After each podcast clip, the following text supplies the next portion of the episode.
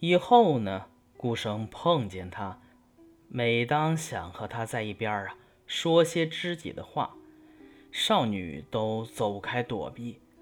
不过呀，补衣服、做饭等家务事，他都一一照样料理，并不亚于媳妇儿。数月过后，少女的母亲死去了，顾生尽力办了丧事。少女啊，从此就一个人独居。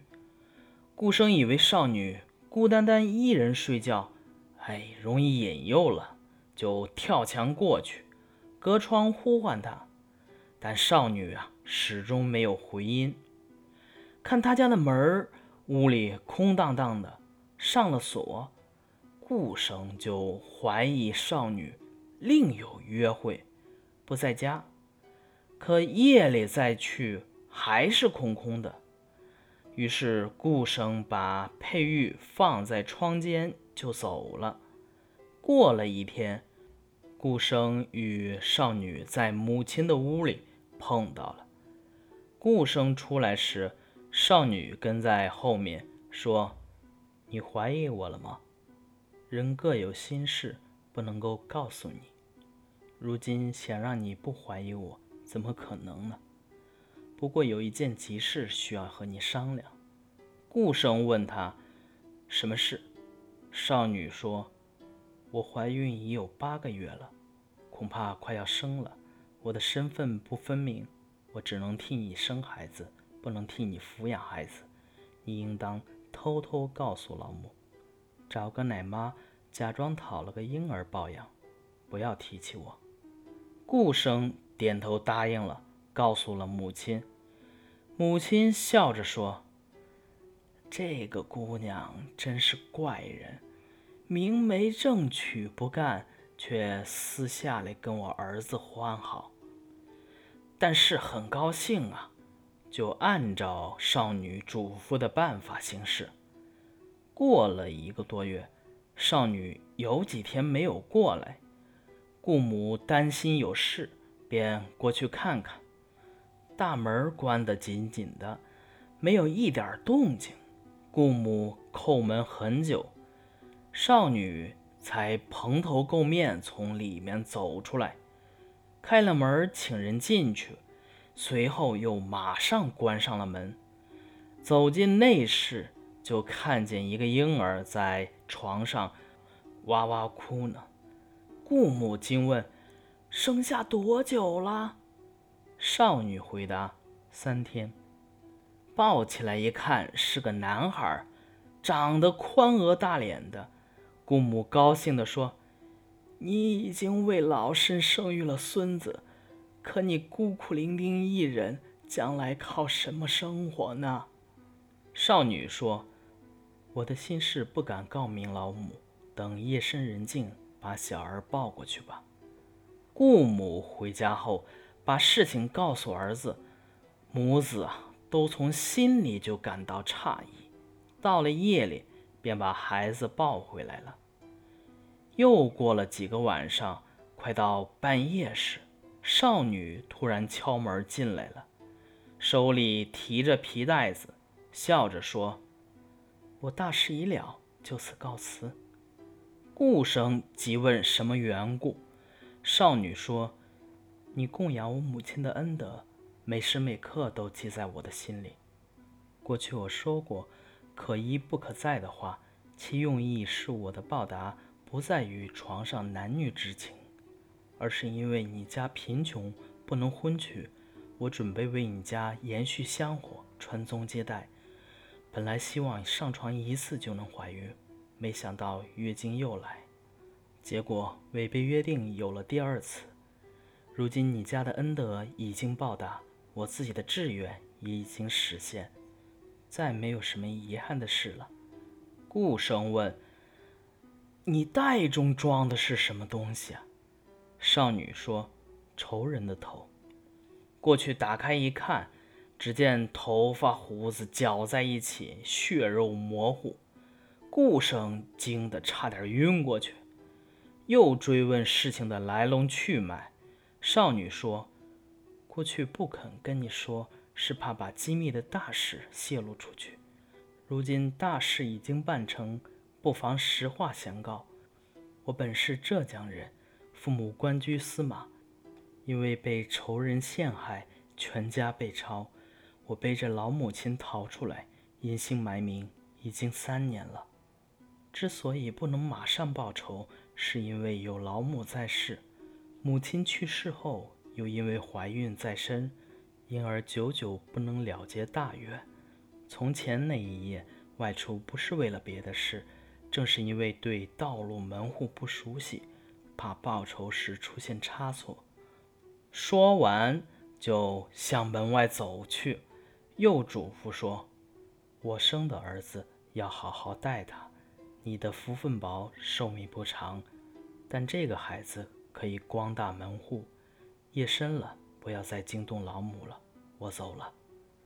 顾生很难受，正要打听他去什么地方，少女却一闪如电，瞬间再也看不到他的身影了。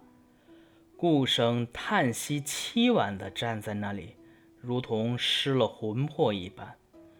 第二天，顾生把事情告诉了母亲，两人。只有互相惊叹诧异罢了。三年后，顾生果然去世了。顾生的儿子十八岁中了进士，他为祖母养老送终。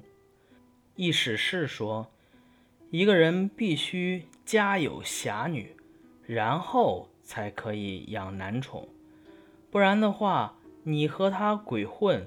他却觊觎你的老婆。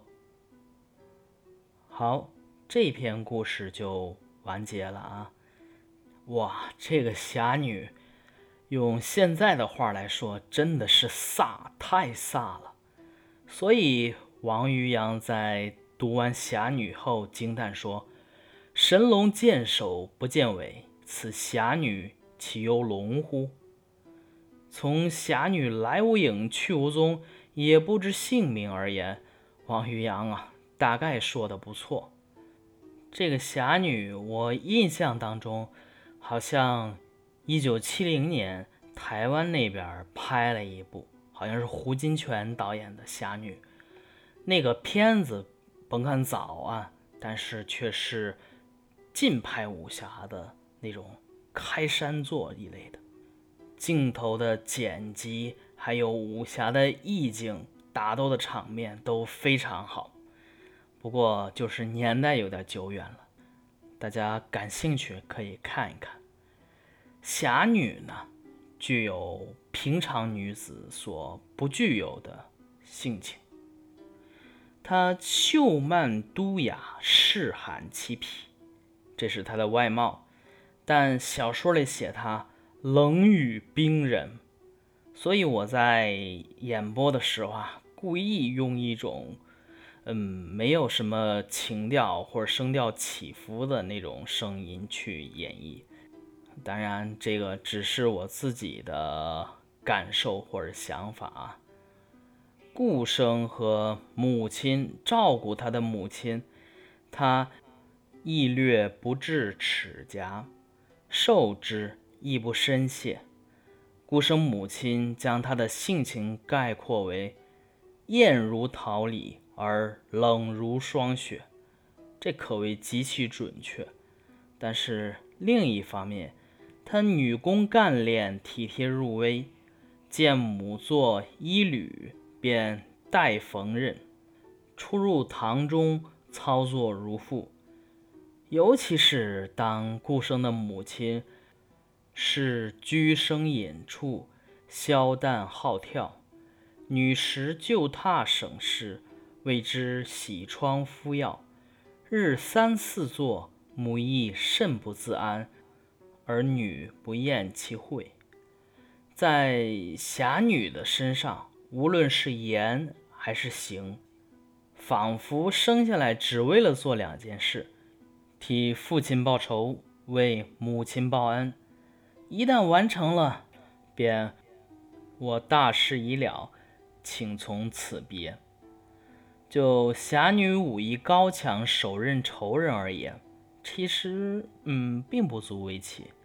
这是咱们中国文言小说的传统题材，甚至现代也有很多武侠小说设计。这个真正惊世骇俗的是，侠女为报答顾生照顾她的老母亲，便与顾生发生性行为，生下一个男孩。同时明确的说，能为君生之，不能为君育之，就是我可以生，但是养你自己养。侠女的行为堂堂正正，但无论是从未婚而育，还是从否定以身相许的传统观念上，在封建社会啊，你想想那个年代，在封建社会都非常人所能为，并且。与往昔的所谓侠女不同，然后呢，这里边就有人考究，或者是说刨根问底儿，说这里边的侠女，她的仇人到底是谁呢？然后蒲松龄写这一篇是有什么寓意呢？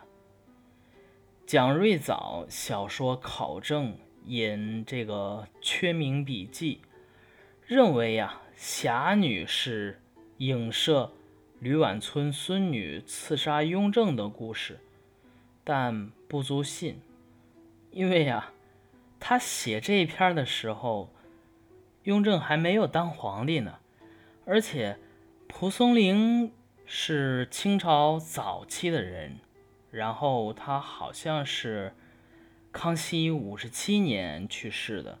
所以那时候雍正都没当政呢，何来被刺杀之说呀？